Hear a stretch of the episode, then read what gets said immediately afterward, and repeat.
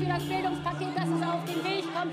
700 Millionen Euro für die bedürftigen Kinder, das hat es vorher so noch nicht gegeben. Packen wir es an, dass wir in diesem Land tatsächlich auch Chancengerechtigkeit für die Kinder herstellen. Vielen Dank.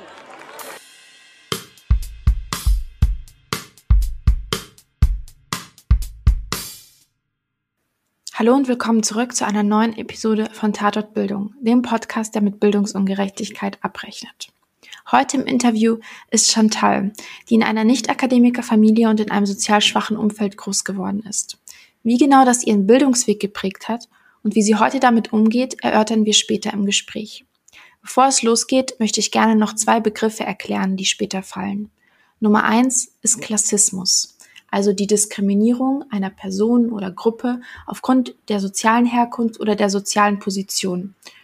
Diese Diskriminierung richtet sich vor allem gegen diejenigen, die einer sogenannten, in Anführungsstrichen, niederen sozialen Klasse angehören.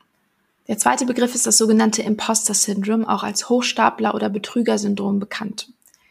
Diejenigen, die darunter leiden, fürchten sich davor, dass jemand ihre subjektiv empfundene Unfähigkeit aufdecken könnte und begründen Erfolge mit Fremdeinwirken oder einem glücklichen Zufall, aber nie mit ihrer eigenen Leistung. Mehr dazu hört ihr später. Jetzt wünsche ich euch ganz viel Spaß bei der Folge und freue mich auf euer Feedback. Hallo liebe Chantal, guten Abend. Hallo, guten Abend, freue mich da zu sein. Ich freue mich auch, beziehungsweise wir freuen uns, dass wir es endlich geschafft haben. Wie ist das Wetter bei dir, wo du gerade bist? Im Moment scheint die Sonne. Äh, in den letzten Tagen war es ja ein bisschen düster, aber jetzt ist gerade so ein bisschen der Spätsommer zurückgekommen. Ist ganz angenehm. Ja, ja, in Berlin ist gerade auch äh, komischerweise wieder warm geworden, nachdem es wieder eine längere Zeit kalt war. Mhm. Aber ich freue mich über jede Sonnenstrahl, die ich abbekomme. Aber ja, cool. Cool, dass du dir ähm, trotzdem Spätsommer, der nochmal reingekommen ist, die Zeit genommen hast, mit uns zu sprechen. Ja, aber gerne doch. Hab mich drauf gefreut. Sehr gut. Wir starten immer ganz klassisch mit äh, unserem Icebreaker. Mhm. Und bei dir habe ich mir fünf Fragen rausgesucht, die ich dir gleich stellen werde und auf die du einfach intuitiv schnell antworten solltest. Mhm. Genau. Ich würde sagen, wir starten einfach. Ja, super. Sehr gut. Nummer eins. Wenn du nur einen Song für den Rest deines Lebens hören könntest, welcher wäre das? Ach du meine Güte. Das ist wirklich, das ist wirklich eine gute Frage. Ähm, ein Song. Oh Gott, mir fällt gerade gar nichts mehr ein. Also wahrscheinlich wäre es irgendwas Instrumentelles. Mhm. Also tatsächlich, ähm, ich mag eigentlich ganz gerne Bach hören, aber was genau kann ich jetzt nicht sagen. Okay. Aber die Richtung äh, steht auf jeden Fall. Die Richtung steht, also wenn, dann wäre es wahrscheinlich was von Bach. Ja. Okay. Mhm. Gut, ist notiert. Nummer zwei, welchen Berufswunsch hattest du als Kind? Oh, ähm, also als erstes glaube ich, also äh, wäre ich gerne Archäologin gewesen mhm. oder Paläontologin. Also das äh, weiß ich jetzt gerade gar nicht mehr genau. Ich glaube, ja, vor allem Dinosaurierknochen ausbuddeln, das hätte ich mhm. total gerne gemacht. Ja. Auch so ein Klassiker, sowas ganz ja. Okay, und äh, wenn du eine Zeitmaschine hättest, würdest du eher in die Vergangenheit oder in die Zukunft reisen? In die Vergangenheit, mhm. ja. Oh, wow, okay. Ich hätte, glaube ich, Zukunft gesagt, ja? obwohl ich auch davor ein bisschen Angst habe, ehrlich. Ja, habe ich nämlich auch. Deswegen, ich hätte dann irgendwie mir die edwardianische Zeit angeguckt oder so, aber. Ja, ja. genau. Okay, ähm, von welchem Song hattest du zuletzt einen Ohrwurm? Oh, ähm, ich glaube, das war irgendwas äh, von Tina Turner. Äh, letztens lief so eine Dokumentation und da, da hatte ich jetzt einen Ohrwurm von, von einem von diesen berühmten Liedern. Ihr fragt mich jetzt aber nicht, wie der, wie der hieß. Es gibt auf jeden Fall einige mit Ohrwurmpotenzial, das stimmt. Schon. Ja, aber auf jeden Fall, ja. ja. Okay, letzte Frage. Als du noch ein Kind warst, was dachtest du, wer am, ist am Erwachsensein das Allerbeste oder das Allercoolste? Ähm, reisen zu können. Mhm. Ja, das, also das fand ich schon immer super toll. Ich hatte ja auch viele Bücher zu Hause, habe mir fremde Länder angeguckt und da habe ich mir gedacht, wenn du mal groß bist, dann äh, reist du um die ganze Welt. Ja. Und ist es so cool, wie, wie du dir dachtest? Ja, anstrengender tatsächlich. Aber äh, es ist wirklich, also ist ein, ein Kindheitstraum dann, jedes Mal, wenn ja. ich eine Reise mache. ja, ich glaube, bei mir war es auch so, an sich einfach Dinge alleine zu machen, ohne zu ja. fragen, ohne sich die Erlaubnis einzuholen. Äh, kann mhm. ich auf jeden Fall nachvollziehen. Okay, cool. Ähm, wir bleiben auch gleich beim Kindheitsthema, mhm. wenn wir in unser Interview jetzt gehen. Und zwar ist die erste Frage, die ich stelle an dich. Wann hast du das erste Mal in deinem Leben, in deinem Bildungsweg wirklich Ungerechtigkeit erfahren? Und wie ging es dann weiter? Also führ uns mhm. da gerne mal durch. Ja, gerne. Ähm, also es war, wenn ich mich recht erinnere, in der Grundschule so, also schon ab der ersten Klasse, ähm, dass ich gemerkt habe, also viele Kinder mit gutem Hintergrund, also materiellem Hintergrund, sage ich jetzt mal, äh, sind mir voraus. Also nicht unbedingt jetzt äh, in der Sprache oder im Lesen so einzelne Fähigkeiten, sondern irgendetwas, an denen äh, äh, hat wirklich, also die, die hatten halt mehr Fundament, hatten mehr Unterstützung, sind selbstsicherer gewesen. Ähm, und da habe ich auch gemerkt, das fiel dann auch in den Noten auf. Also die waren irgendwie immer so ein bisschen besser. Und da habe ich mich dann irgendwann auch gefragt, woher kommt das eigentlich? Und ja, also oft war es dann so, dass sich schnell herausstellte, also ich hab, muss dazu im, jetzt mal erklärend sagen, dass ich aus einer Arbeiterfamilie komme und da hat meine Mutter beispielsweise jetzt keine Ausbildung fertig gemacht. Mein Vater ist gelernter Maurer. Das heißt, so ein klassisches Bild von, von äh, ja, akademiefernen, von einer akademiefernen Familie. Ähm, und wir haben in Schleswig-Holstein äh, gelebt. Ich bin da aufgewachsen. Ähm, und da war es so, dass wir in einem, ja, in einem Dorf gewohnt haben, also am Stadt, äh, besser gesagt am Dorfrand. Und ähm, in diesem Dorf gab es eine Schule, es gab nicht viele Schulen in der Region. Äh, und da waren dann vor allem so äh, Leute, die auch eigene Häuser hatten, ne? Und die äh, teilweise auch selbstständig waren, also die da gut leben konnten auch. Äh, man hatte irgendwie mehrere Autos und so weiter und so fort.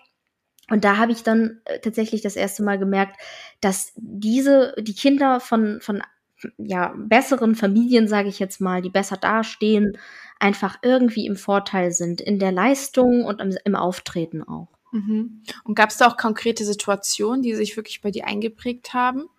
Ja, ganz besonders natürlich die sozialen Situationen, aber wenn ich jetzt mal nur über die Bildung nachdenke, war es vor allem ähm, dass es auch damals schon in der Grundschule natürlich so kleine Nachhilfslehrer äh, oder Gruppen, das weiß ich jetzt nicht mehr genau, auf jeden Fall für diese Kinder gab mhm. und äh, für andere Kinder, die eben weniger hatten, nicht. Und dementsprechend hatte ich schon immer Schwierigkeiten mit Mathe. Okay. Ähm, also ich hatte mit Sprachen so gut wie niemals Schwierigkeiten. Ich, irgendwie ist mir das so ein bisschen zugeflogen, ein bisschen äh, hatte ich da auch wirklich Spaß dran und auch Kunst und sowas. Aber in, in Mathe hatte ich immer starke Probleme und da hatte ich nie von Anfang an nie Hilfe. Äh, da musste man immer alleine durch und das zog sich dann auch bis zum Abitur. Und dann natürlich diese sozialen Situationen, zum Beispiel gemeinsames Frühstücken, äh, irgendwelche Veranstaltungen, Klassenfahrt, was auch immer. Mhm. Ähm, und da hat man dann gemerkt, man ist tatsächlich, äh, man hat irgendwie nicht die guten Lebensmittel mitgebracht oder sowas. Und dann haben andere Kinder das auch verschmäht und so. Mhm. Also du konntest an der Nachhilfe nicht teilnehmen, weil einfach das Geld dafür nicht da war, oder? Genau. Das Geld war nicht da, aber auch das Verständnis, glaube ich. Also mhm. heutzutage glaube ich, dass es beides war, dass meine Eltern, dass ihnen nicht bewusst war, wie wichtig es eigentlich gewesen wäre, das Kind von Anfang an mit Nachhilfeunterricht bei Schwierigkeiten in irgendeiner Form zu begleiten. Äh, und die konnten mir das dann auch teilweise nicht so pädagogisch so gut auch beibringen. Das weiß ich heute, dass das nicht so gut war. Ähm, und dann später wurde es natürlich immer schlimmer. Aber wir hatten dafür auch wirklich kein Geld. Das hätten wir uns gar nicht leisten können. Ja. Und hast du es auch von den äh, Kindern zu spüren bekommen oder Lehrern, also von deinem Umfeld direkt? Oder war das wirklich deine Wahrnehmung der Situation? Ähm, ich habe das von Lehrern oder besser gesagt von anderen Eltern der Kinder auch mitbekommen und die Kinder haben das natürlich gespiegelt, ähm, dass sie zum Beispiel über die eigene Kleidung irgendwie negativ gesprochen haben, die man, es gab ja nicht nur, ich war nicht die Einzige, die äh, jetzt sozial schwach war. Äh, das heißt, man wurde auch gehänselt oder so, weil man nicht mithalten konnte wegen was weiß ich, man hatte nicht so schöne Schuhe oder was. Ähm, man, man war irgendwie nicht so flott im Unterricht oder so, wo es Probleme gab. Und die Lehrer haben einen auch so ein bisschen zweitrangig behandelt. Also auch beispielsweise eine Schulaufführung, da wurde dann halt die Person genommen, die irgendwie seltsamerweise ein Kind war von einer Person, die relativ gut äh, dastand. Mhm. Und nicht die Kinder, die, die einfach etwas verschlossener waren und, und auch vielleicht ärmlicher waren. Das war irgendwie so.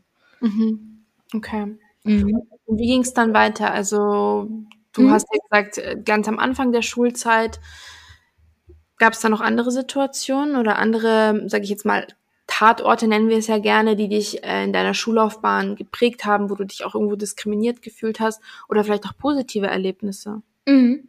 Äh, ja, auf jeden Fall. Auch viele negative. Ich sollte dann aussuchen, das hatten die Lehrer äh, sich überlegt, nach der Grundschule, ob ich jetzt auf die Realschule gehen möchte oder aufs Gymnasium. Und meine Eltern haben mich dazu gedrängt, dass ich die Realschule nehme. Das war eigentlich keine gute Idee im Nachhinein, ähm, weil man irgendwie mir das dann nicht zugetraut hatte, wegen ja Mathe eben, weil ich da dann nicht so gut drin war. Ähm, genau, und dann, als ich aufs Gymnasium gekommen war, ach so, in der Grundschule, das müsste ich auch noch erwähnen, da gab es auch manchmal so Hinweise von wegen, die Mädchen können auch einfach nicht so gut äh, naturwissenschaftliche Fächer und dafür aber die Jungs. Und andersrum können die Mädchen eben besser malen und sprechen und schreiben, lesen, aber die Jungs eben nicht. Und das hat sich auch niedergeschlagen. Ähm, das war wirklich dann, das hat man uns auch, haben uns ältere Lehrer auch wirklich gesagt. So, und als ich dann auf die Realschule kam, war das natürlich nicht mehr der Fall, dass man uns sowas gesagt hat. Es war ja keine Dorfschule, ähm, sondern eine kleine Stadt. Und äh, genau, da bin ich auf die Realschule gegangen. Da gab es dann weiterhin diese, diese Nachteile, die hat man dann nochmal richtig gespürt, gerade wenn es dann so in die höheren Klassen, als man in die höheren Klassen kam, was weiß ich, dritte Klasse oder was, ähm, wenn es da um Mathe dann ging, das war dann schon äh, ein bisschen, bisschen schwierig äh, mit, der, mit der Weiterbildung. Ich habe dritte Klasse gesagt, ich meinte fünfte. Tut mir leid. Alles gut. Okay. Hast du dich denn insgesamt vom Schulsystem und oder auch vom Staat vergessen gefühlt in dieser ganzen Phase, wo du auch dich sozial benachteiligt gefühlt hattest? Ja, das muss ich ehrlich sagen, weil die Lehrer haben es ja auch mitbekommen. Und äh, die haben in seltensten Fällen irgendwie mal Leute an, also Kinder angesprochen oder deren Eltern. Aber ansonsten war es immer so, dass man eigentlich ja, so ein, das Gefühl hatte von einem Wettlauf so ein bisschen, dass man nicht mithalten konnte und dass die Lehrer auch genervt waren davon. Ja, ja. Also dass das auch vor allem das von der Schule aus, wenn irgendwo Probleme aufgetreten waren, nicht gesagt wurde, äh, es gibt die und die Hilfsangebote, nehmen Sie das doch in Anspruch und so weiter. Da gab es nichts. Also man war damit einfach alleine. Das, das ist einfach so. Und wir hatten ja auch schon im Vorgespräch, oder du hattest im Vorgespräch davon erzählt, dass du mit einigen Behörden dann auch Situationen hattest, wo du dich ja irgendwo diskriminiert gefühlt hattest, beziehungsweise ja auch dieser klassische klassische Fall von sozialer Diskriminierung sozusagen, Klassismus, wie wir es auch nennen, eingetreten ist. Willst du darüber ein bisschen mehr erzählen? Ja, gerne. Das ist nämlich sehr wichtig und auch äh, wird, glaube ich, von der Öffentlichkeit auch heute noch heruntergespielt. Ich denke, es gibt es bestimmt auch heute noch. Ähm, da war ich schon äh, gerade auf das Gymnasium gekommen, auf das berufliche und wollte ein Busticket äh, erwerben, beziehungsweise wollte einen Zuschuss. Also ich muss dazu sagen, meine Eltern sind geschieden, seit ich zwölf war. Meine Mutter hat aus gesundheitlichen Gründen später gar nicht mehr arbeiten können. Äh, und ich war bei meiner Mutter. Jetzt mussten wir äh, beim Sozialamt äh, Gelder für, für gewisse Zuschüsse dann beantragen wenn das dann dementsprechend gefordert war. Und äh, beim Busticket hatten wir das dann versucht. Also wir wohnten sehr weit entfernt, ich glaube 14 Kilometer von meinem Gymnasium entfernt. Das ist ja Schleswig-Holstein, ne? Mhm. Also relativ weit weg. Und da wollte ich dann ganz gerne mit dem Bus hin. Äh, bei der, also bei der Sachbearbeiterin habe ich dann angerufen, habe die Sachlage erklärt und die meinte zu mir tatsächlich, Schule ist Luxus. Da mhm. müssen sie sich selber drum kümmern, wenn sie einen Abschluss, wenn sie äh, das Abitur machen wollen. Und das wow. war's. Also es war schon heftig und ich war wirklich, ich war da, ich glaube, 17 oder so geworden und ich war, hatte große Hoffnung, dass ich jetzt endlich das Abitur mache und danach gehe ich studieren. Stand für mich fest wie, wie sonst was, dass ich auf jeden Fall unbedingt alles machen will, was in meiner Macht steht. Und dann wirft man einem so einen Stein in den Weg. Ja, das, wir haben kein Busticket bekommen. Also wir haben das dann äh, mit Verwandtschaftshilfe irgendwie geschafft, dass ich mit dem Auto zur Schule gebracht werde. Aber es war echt schwierig. Mhm. Okay. Mhm. Und wie ist dann dein Schulweg weitergegangen? Also bis zum Abschluss dann, du hast ja dein Abitur gemacht. Mhm. Wie war die Zeit? Ja, die war noch mal, also da hat man auch ein schönes Erlebnis gehabt. Man hat auch seine Stärken erkannt. Und das äh, war gut, weil ich hatte gute Lehrer, die einen dann auch gefördert haben im Gymnasium. Ähm, zum Beispiel in Deutsch, Philosophie, äh, in Englisch. Äh, ich habe dann einen Philosophie-Leistungskurs gemacht und habe dann erkannt, ich möchte auf jeden Fall Philosophie studieren, was ich dann auch mhm. gemacht habe. Schön ähm, und auch mich mit Literatur zu beschäftigen und so weiter. Die haben einen wirklich äh, auch dazu ermutigt, hatte auch ein paar Gespräche mit denen.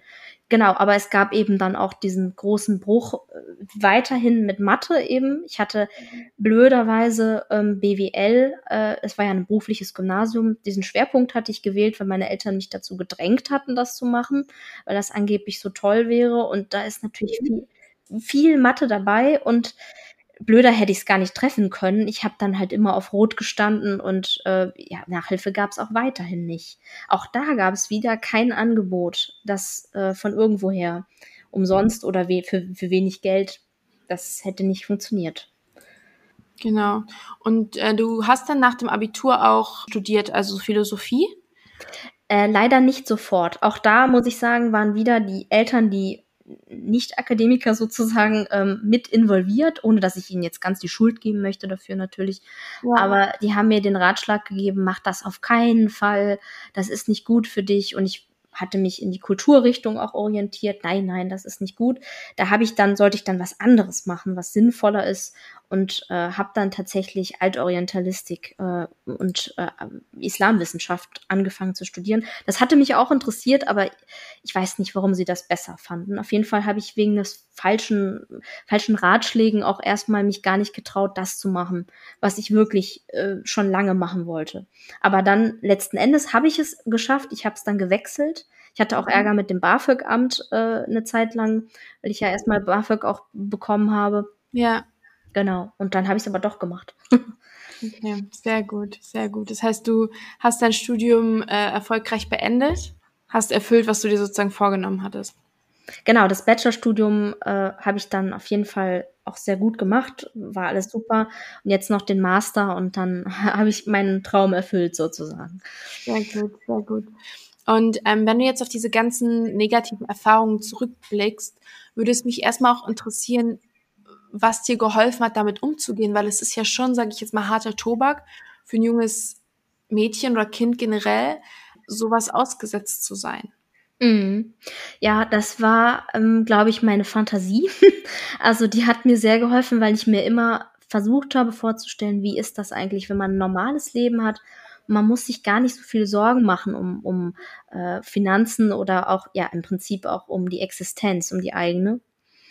Ähm, und da konnte ich mir das, habe ich mir das versucht immer wieder vorzustellen. Das war ein innerer Antrieb. Ich will das unbedingt erreichen. Ähm, hat natürlich auch zur Folge, dass man sehr früh auch schnell ausgebrannt ist. Ne? Also man hat auch diesen Antrieb und will machen und tun. Und irgendwann, wenn die anderen erst ins Berufsleben einsteigen und mit voller Tatkraft reinkommen, ist man selber schon ziemlich äh, ja an, angefahren, sage ich jetzt mal. Ja, ja. Also ähm, genau, aber das war so ein innerer Antrieb ähm, und irgendwie eine, eine, also wie soll ich sagen, eine, eine, Stärke, die sich daraus auch entwickelt hat. Äh, und vor allem auch, das muss man auch sagen, man hat vor Augen gehalten bekommen, jeden Tag, wie schlimm es enden kann.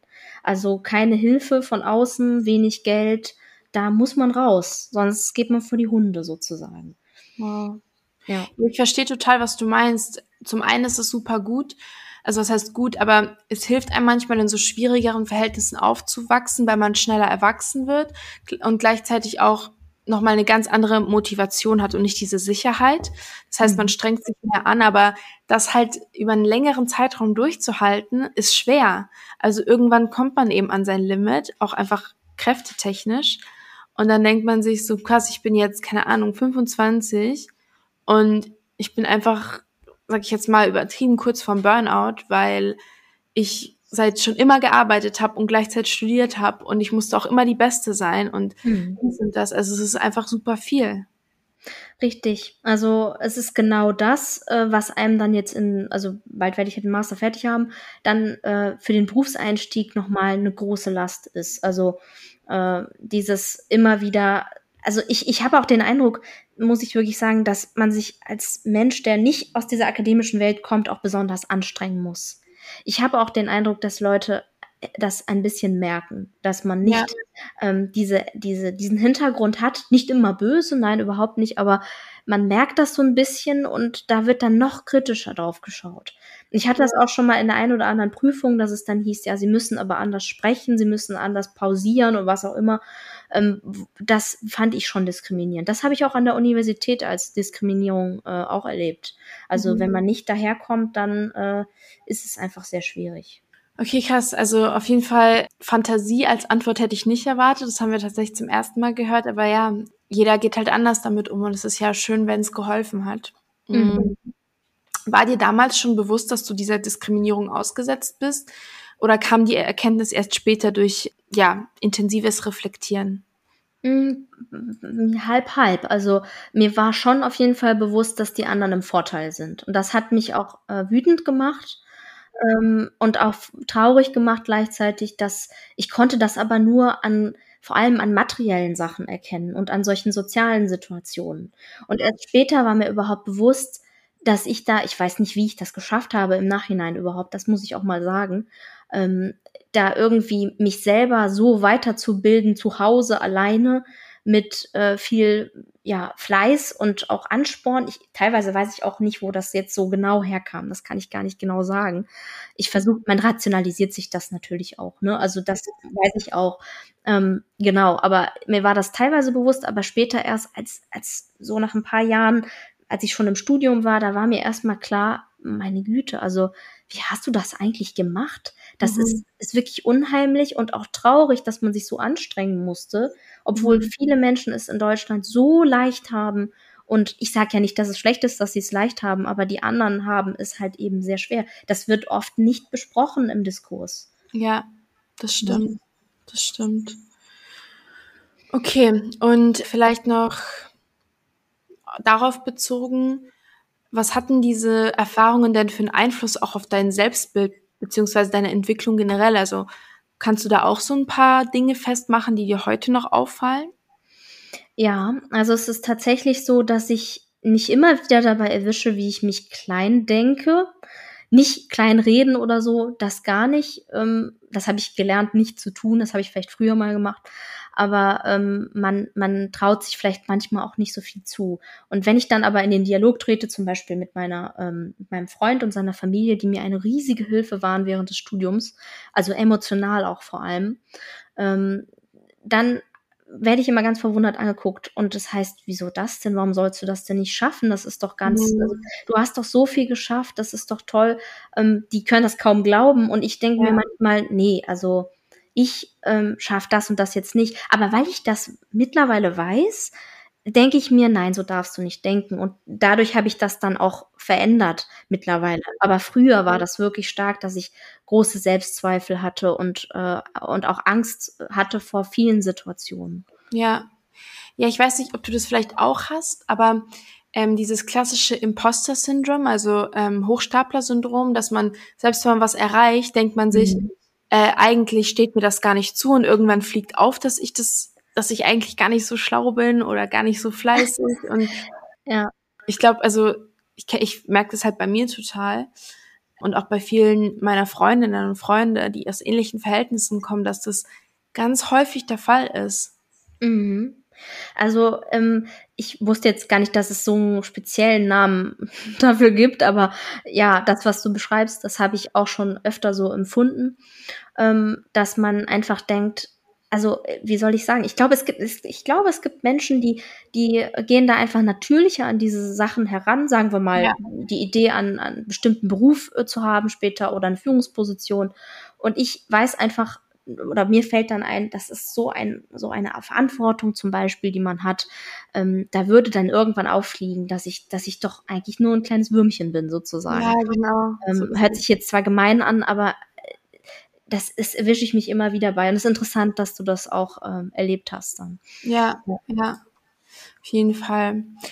Okay, wir kommen eigentlich auch schon zu den letzten Fragen. Was wünschst du dir denn für die Zukunft? Also gerade wenn du vom Schulsystem sozusagen Erwartungen hast oder generell so all das ganze Umfeld, was sich damals begleitet hat oder auch die Behörden, denen du zu tun hattest. Also was, was denkst du, muss sich ändern? Mhm. Es muss sich ändern, dass wir darüber sprechen, dass es diese unglaublichen äh, Ungleichheiten in unserer Gesellschaft gibt und dass es auf der einen Seite Menschen gibt, die äh, wirklich sehr gut äh, zurechtkommen können, auch finanziell und da hängt nun mal sehr viel Finanzielles dran, ja, an Bildung. Es ist mhm. geknüpft mhm. miteinander. Das ist leider so. Die meisten äh, Leute wollen es vielleicht nicht hören im Fernsehen, aber es ist einfach der Fall, ähm, dass wir darüber mehr sprechen und dass wir auch nicht nur äh, floskelhaft darüber sprechen, sondern einfach verstehen, dass wir uns dadurch unsere Probleme selber machen. Mhm. Wenn äh, wir Menschen durch äh, wenig Förderung zum Beispiel ausgrenzen und diese dann nie einen besonders guten Beruf erlernen oder immer finanzielle Schwierigkeiten haben oder krank werden, in jeder Hinsicht. Also da würde ich mir einfach viel mehr, also Erkennen der, der ernsten Lage auch wünschen. Mhm. Denn das ist in Deutschland, ich bin jetzt zum Glück gereist, das ist das Schöne. Ähm, es ist wirklich stark in Deutschland. Und ich hätte auch nicht gedacht, dass es woanders tatsächlich besser ist und dass man es leichter hat, aufzusteigen im Bildungssystem. Ich, äh, also der Diskurs sollte mehr angeregt werden und es sollten auch, ähm, sollte einfach eine Umverteilung des Vermögens wahrscheinlich in Deutschland geben, zum Beispiel jetzt ähm, durch Steuern oder wie auch immer, dass, dass, dass die, diese Armen- und Reichsschere einfach nicht noch weiter öffnet. Ja, ja, stimme ich dir auf jeden Fall zu. Ich glaube, viele Probleme werden nur größer gemacht, indem man sie verschweigt oder ähm, mhm. niederredet. Und ich glaube, vielen Kindern, die in ähnlichen Situationen sind, hilft es auch einfach darüber zu sprechen und auch auszusprechen, was hier das eigentliche Problem ist und dass sie nicht anders sind oder schlechter und dass das, was ihnen hier widerfährt, unfair ist irgendwo mhm. und man sich nicht diese ganze Schuld aufbürgt und sagt, das liegt an mir und meiner Person. Mhm. Also ein, ein Punkt fällt mir noch ein, äh, der, weil du jetzt sagtest Kinder, äh, vor allem auch psychologische Hilfe an Schulen. Also ich habe das nie erfahren und ich hatte eine kranke Mutter zu Hause äh, in jeder, also ob psychisch oder auch körperlich und so weiter. Also da hätte man einfach, hätte ich mir gewünscht, es gab genügend Lehrer, die das mitbekommen haben, dass man einem geholfen hätte oder wenigstens eine Empfehlung gegeben hätte für, für, für irgendeine ähm, ja, Anlaufstelle, wo man hätte hingehen können.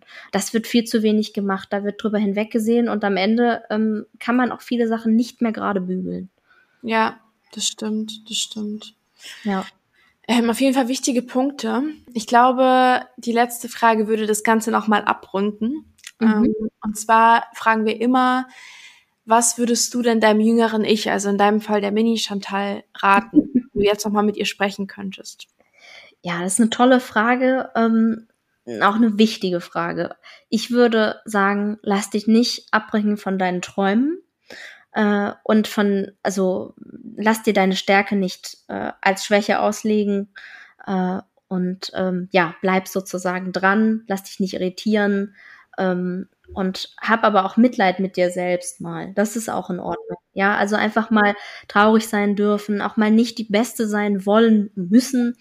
Äh, das, das muss man auch irgendwie integrieren. Also ich denke da auch öfter dran zurück, was hätte ich früher vielleicht anders machen können. Und ich muss sagen, ich hätte gar nicht viel anders machen können. Vielleicht ein paar Kleinigkeiten, aber das war schon ganz gut. Und das muss man sich auch mal eingestehen, dass es nicht den perfekten Weg gibt, den mhm. man gehen kann. Ähm, was einem ja auch oft so vermittelt wird in der Schule. Also du musst dich im Prinzip nach der Schule entscheiden und danach wird dein Leben äh, in die richtige Bahn laufen oder nicht ähm, sondern einfach mal ein bisschen Flexibilität mit Gefühl an die Sache rangehen und ja, also äh, zu meinem jüngeren Ich hast du gut gemacht. Sehr gut. Sehr schön. Ist doch ein schöner Abschluss. Liebe Chantal, vielen, vielen Dank für deine Zeit und deine ehrlichen Worte. Mhm.